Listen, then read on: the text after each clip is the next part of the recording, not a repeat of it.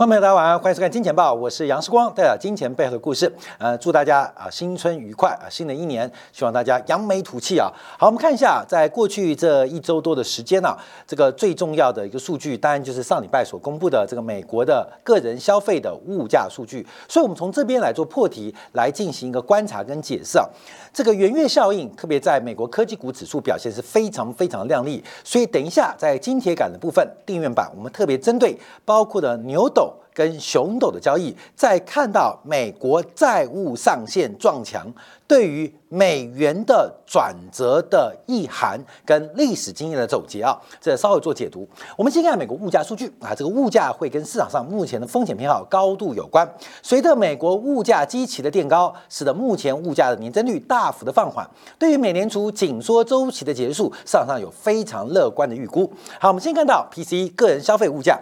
个人消费物价 P C 跟 CPI 不同的地方是，P C 是有替代消费的过程，CPI 是固定的权重，可是 PCI 含带的牛肉太贵，我可以吃猪不行吗？猪肉太贵，我可以吃鸡不行吗？所以有替代效果啊。所以我们看一下这个美国个人的消费实质支出物价是年增率百分之五点零，符合市场预期，而且比十一月份。比十月份的五点五又出现明显下滑，创下了近一年半以来新低啊，二零二一年新低。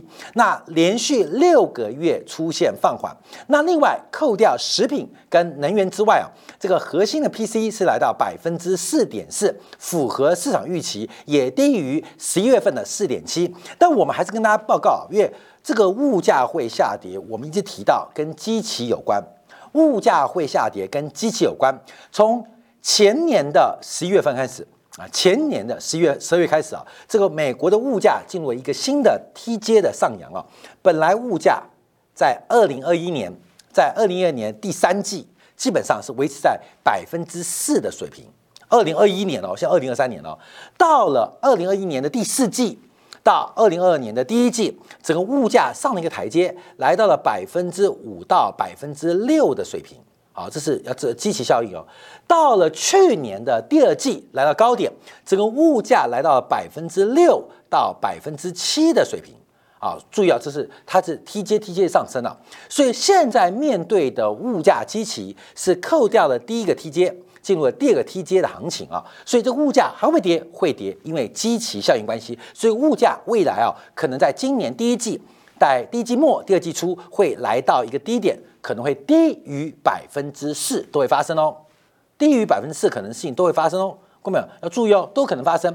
可真实物价是如此吗？好，我们观众朋友，我们等一下先拆解数据啊，再跟大家做分析啊，因为啊，这个物价十一月份年增率是百分之五点五四。百分之五点五四，这是增长了。十一月份、十二月份增长是百分之五点零二，所以以年增率的角度是掉了大概零点五二个 B 百分点，掉了零点五个百分点。好，这零点五二个百分点中间的差距是掉了。零点五二个百分点啊，这个数据很重要。哦好，我们看到这零点五二个百分点是从哪边掉出来的？分为商品跟服务类。美国消费者实质的消费当中，大概只有三分之一，百分之三十四是在商品消费。那另外，另外服务消费就是看不见的啊，大概占百分之六十六啊，基本上是这个关系，二比一的逻辑哦。美国人实质消费基本上看不见的服务消费，包括了医疗啊，包括了教育啊，包括了住房啊，包括了呃这个旅游啊、看电影啊，这个比重大概是占了三分之二。那买电视、买电脑、买手机、买汽车占三分之一，百分之三十四。啊，各位现在知道这个比例哦。这边是商品，这边是服务。好，掉的零点五个 percent。我们第一个观察，主要是商品掉的，商品就掉了零点五三。啊，各位要注意哦。所以整个美国物价放缓，放缓，以年增率的角度，就是商品价格，商品你看得到的价格，看到的商品在大跌。那这个其中这个零点五三跌幅最大的是汽油价格。汽油掉了零点三二，所以我们先简简单来讲，十二月份美国物价大幅放缓，其中百分之百的原因是因为商品价格下跌，服务没有跌哦。那商品跌，其中有三分之二的原因是因为汽油价格对比二零二一年的十二月那个油价是天价嘛，一百二十块美金嘛，所以现在要八十块美金，所以汽油价格大跌是直接往下。拖累物价的原因，往下拖累物价原因。那因为油价的高点在明年去年的第二季啊，所以这个因素会一直延续到今年第二季。等到去年第三季油价开始蹦蹦蹦蹦蹦蹦蹦啊，那今年下半年的油价假如不蹦啊，跳跳跳跳跳跳跳，我跟你讲，那这个物价它反转的可能性很大。但大家关注的是另外一个，就是服务业，因为服务业的通膨还存在嘛。我们看物价下跌，以年增率角度，基本上是商品拖累的，但服务是往上顶的或持平的。我们看到大家最观察的是包括了像住房啊，因为居住的物价，居住成本物价年增率是高达百分之八点三七，较十一月份进一步扩大，所以目前预估住房的通胀会在今年的 Q two 见到顶点。我一直强调萝卜蹲，萝卜蹲。白萝卜蹲完，红萝卜蹲。等到住房通胀开始转折往下的时候，大家特别注意到，商品基期的高点也结束了，要开始逐步扣底低值。除非商品原物料出现重挫跟大跌，美国下半年的物价它不会大幅放缓，反而会逐月。逐季度的反弹，至少特别一直强调跟观察到。好，那我们看一下复合年增率，因为这个指标更准啊。到底美国物价有没有放缓？因为二零二一年、二零二年碰到低基期、高基期的干扰，所以我们用二零一九年新冠疫情之前连续四年的复合年增率来做计算。其实美国的物价有没有放缓？因为最高峰跟我们前面看到不一样哦，是十一月份。是十一月份四点一三，到十二月份这物价才来到四点零七，放缓速度是非常慢，所以美国的物价要降到美联储百分之二以下，恐怕需要至少两年的时间才能逐步放缓，因为物价已经上去，用复合年增率角度来讲，需要非常大的物价下跌或通货紧缩才能发生。那这个通货紧缩怎么发生？那就是货币收缩，货币收缩就变成钱贵物贱嘛，物贱就是物价下跌，钱多物少，那就是通胀啊，就是钱多物少，那就物就涨嘛，就是物价膨胀。所以现在要把物价给搞低，那就是钱少物多啊，钱少物多。但有没有可能发生呢？我们进一步往下做观察。好，第一个从核心 P C 做掌握，那住房通胀。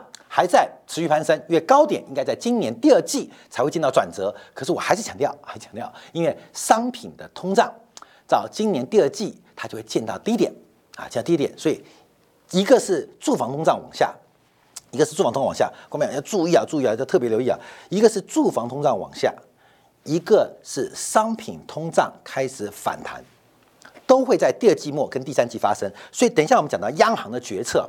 好，那我们再看到这个有关于这个 P C 啊物价扣掉食品能源跟美联储基准利率的关系啊。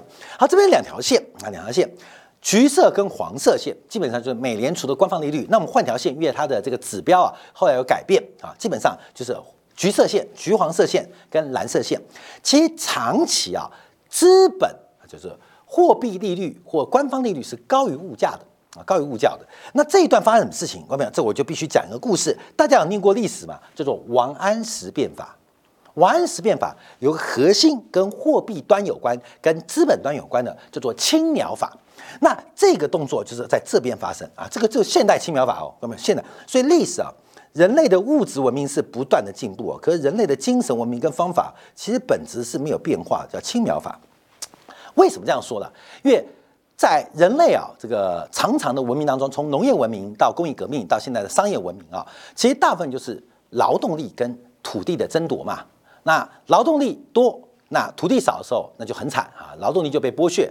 那土地背后其实资本运作力量，因为生产力是土地结合劳动产生的剩余价值，形成了资本的积累，而资本的积累进一步引发农业的突破跟工业革命产生，还有现在现代商业文明的服务开始啊。所以基本上就是劳动力跟资本之间的关系。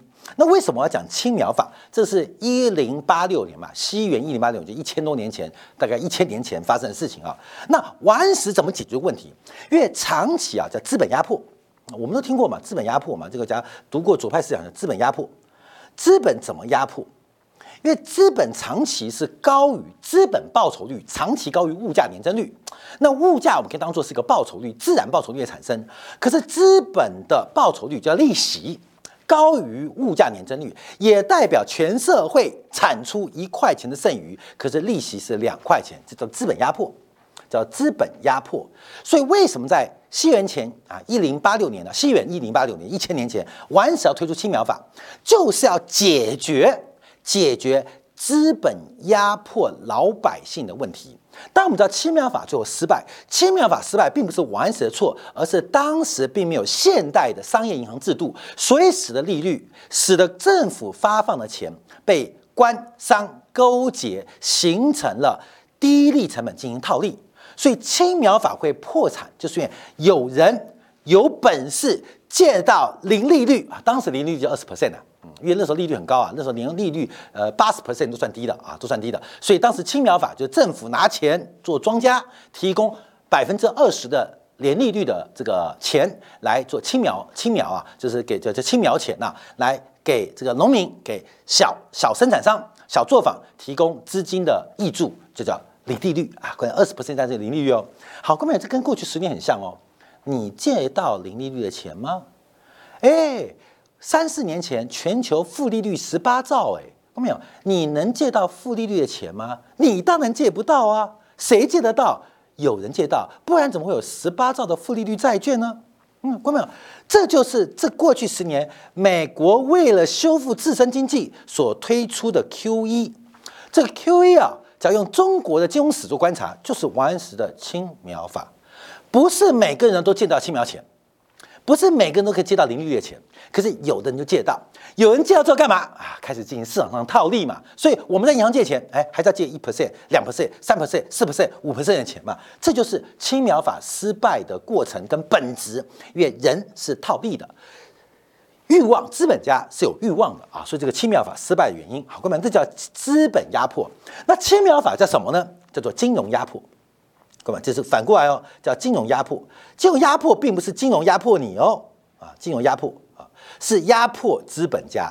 所以负利率环境是压迫、剥削储蓄者的时代啊！我跟你讲，资本家，资本家不代表是有钱哦，而是有调度流动性能力。所以不管是高利率时代还是低利率时代，基本上都是种压迫，只是。拿资本压迫还是压迫储蓄者，都是种压迫，你躲不掉啊，躲不掉。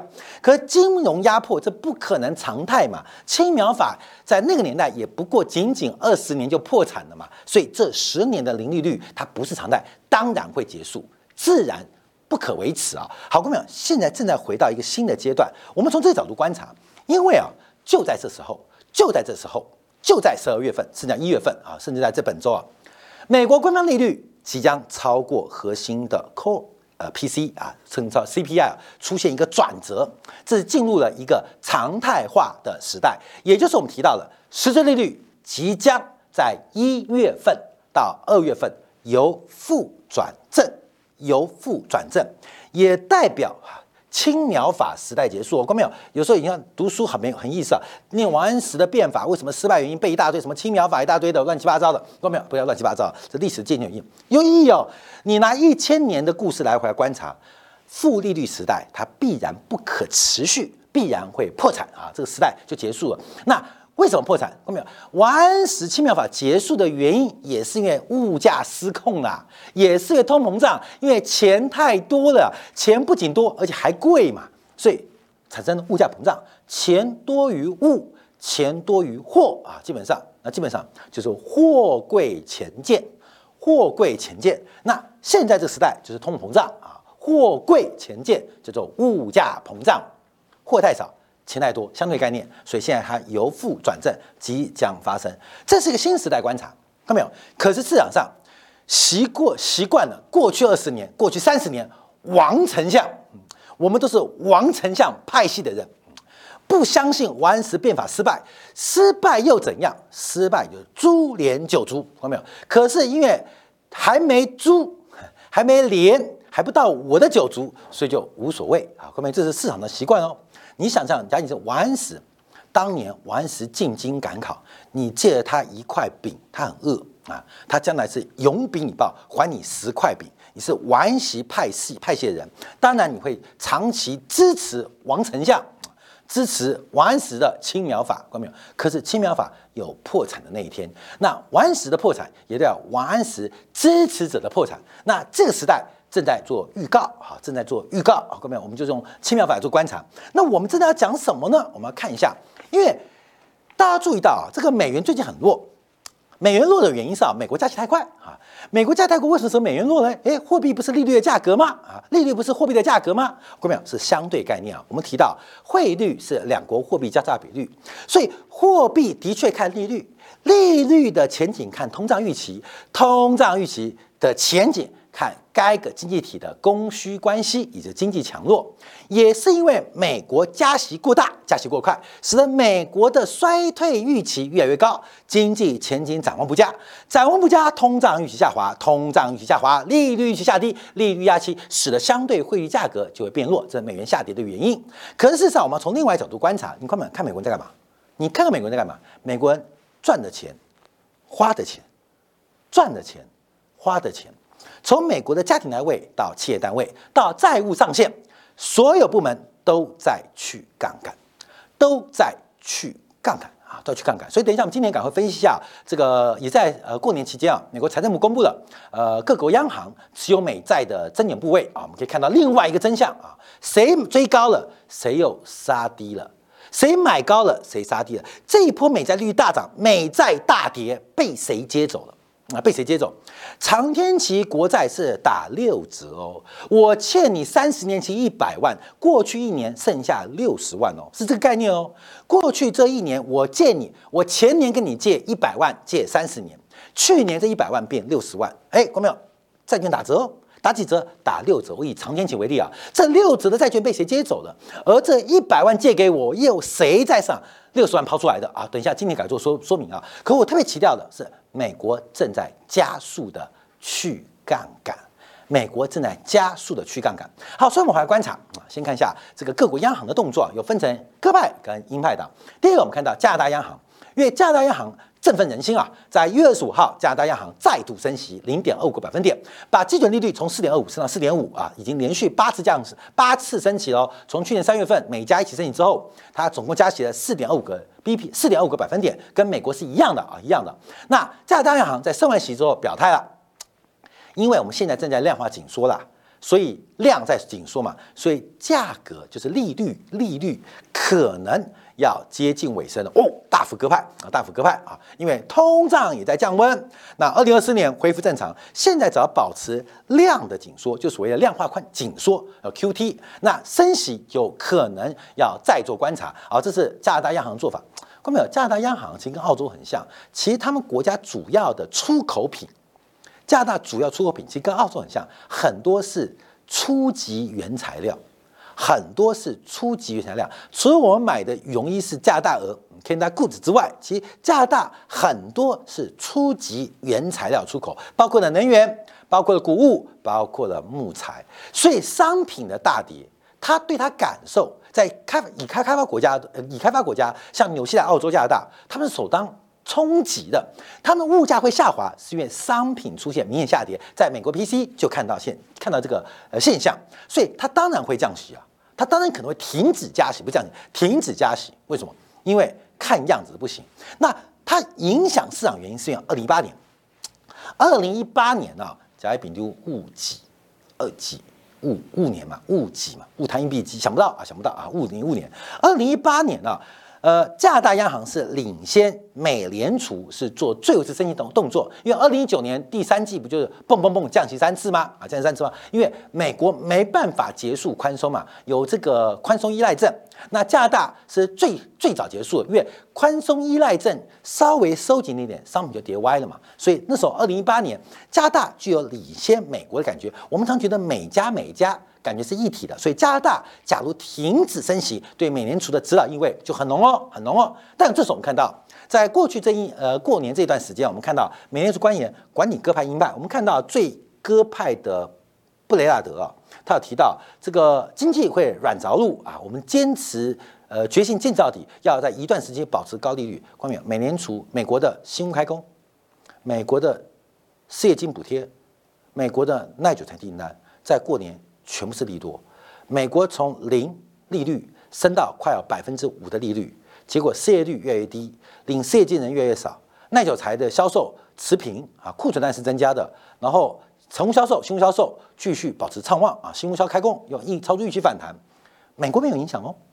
美国没有影响哦，谁被影响？就是这个拼命宽松的国家啦，你懂吗？看没有？谁赢了谁输？你要搞清楚哦。我一直强调，你单从从美国经济做观察，我就要提到重点：美国每一次升息都是因为通胀，美国每一次降息都因为崩盘，美国从来没有因为通缩降息的哦，没见过哦。美国也不会因为股市大涨而升息哦，没有。你要注意哦，升息跟降息的理由对于美联储来讲截然不同哦。通胀升息，那通缩降息没发生过啊。股市大涨升息，股市大跌降息，在美国也没发生过。升息的理由跟降息的理由风马牛不相干。要美国结束紧缩周期，除非金融市场做出表现，什么表现？恐慌表现。所以我们看到美国每一次升息的理由都是通胀，通胀结束就是结束加息，没代表降息。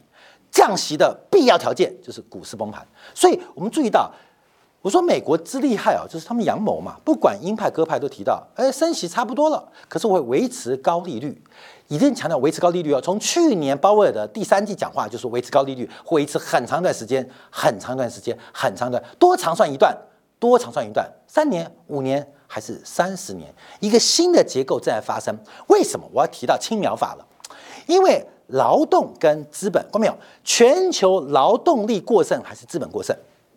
全球，你有没有听到少子化？哎，关美最近大陆不是开玩笑吗？这个民政单位过完新年第一天，结婚两对，离婚的排到门口之外嘛。大家都知道老龄化跟少子化，老龄化跟少子化对我们宏观经济分析，就是劳动市场它是比以前相对更紧张，而资本是到处泛滥，钱满地都是，虽然不是你的，钱满都是。当劳动力相对紧缩，当资本相对宽松的时候，你觉得物价会掉下来吗？因为只有劳动力才会有产出嘛。当劳动力的产出不足的时候，而货币仍然像电子印钞不断的刷刷刷印出来的时候，看没有？这时候就是物贵必贱，就商品贵，货币贱啊，这是内部内部的矛盾哦。所以为什么美联储会迟了？长期的高压温水煮青蛙。第一个支援乌克兰三十一辆 M1 坦克，温水煮大鹅啊，大鹅嘛，俄罗斯嘛，大鹅。在另外欧亚大陆另外一边，有高利率的温水哎煮大鸡我跟你讲哦，美国上大菜啊，一边煮大鹅，一边煮大鸡，都是用温水慢慢炖。慢慢炖，煲汤。我跟你讲，煲汤。所以哦，没有开热火，那终于没事。后面你就慢慢炖，慢慢炖。所以我就提到这个市场上，大家特别做观察啊，特别观察。好，另外我们看欧洲央行。那最近美元弱，就是欧洲央行很阴嘛。欧洲央行就呃，这个也是在本周要即将决定利率决议啊，那甚至有可能加息零点五个百分点，后发先至，这加息也够快。其实关表这是五十年来首见的现象啊，这大家都要特留意啊。好，那我们看啊全球央行的利率变化，其实还是在紧缩周期啊，还在紧缩周期。所以我特别提到，跟大家提醒到，后面要注意到，所有的升息百分之九十的理由都是因为通胀。所有的降息，百分之九十九原因都是市场崩跌，所以市场上为降息做定价，可是我们没有看到任何崩溃或崩跌的市场，这就是另外一个内在矛盾的出现。分享给所有金钱豹好朋友。好，稍后片刻啊，在今天的部分我们要观察一下，就是美国的债务上限，还有美国这礼拜的加息，这两个结合。从历史经验，上一次债务上限，二零一一、二零一三，曾经引发联邦政府关门的风暴啊，风暴。那到底时空背景有什么相同之处？那相同之处，从美股、美债、美元，能不能找出投资的明灯？我们休息片刻，在精彩部分为大家做进一步的观察跟解读。